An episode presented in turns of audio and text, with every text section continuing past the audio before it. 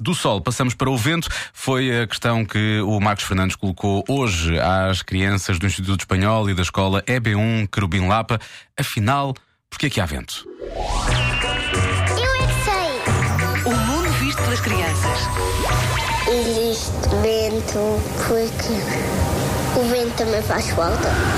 porque senão estávamos sempre com, com calor. É para respirar, apanhar a brisa e energia eólica. Escar, Não para respirar, para respirar. As nuvens mexem-se muito, muito, muito, muito e depois forma-se a alegria do vento. De onde é que vem o vento? Ah, Dos moinhos de ventos elétricos, de norte a leste a oeste. Dos ventiladores, das nuvens, do ar, então. Isto agora Para fazer frio.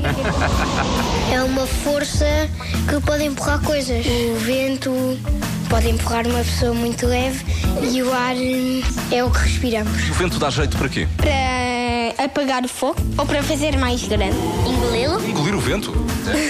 Mas da rua com a boca aberta. Sim. Sabe aqui. A nada. De onde é que vem o vento? Os tornados.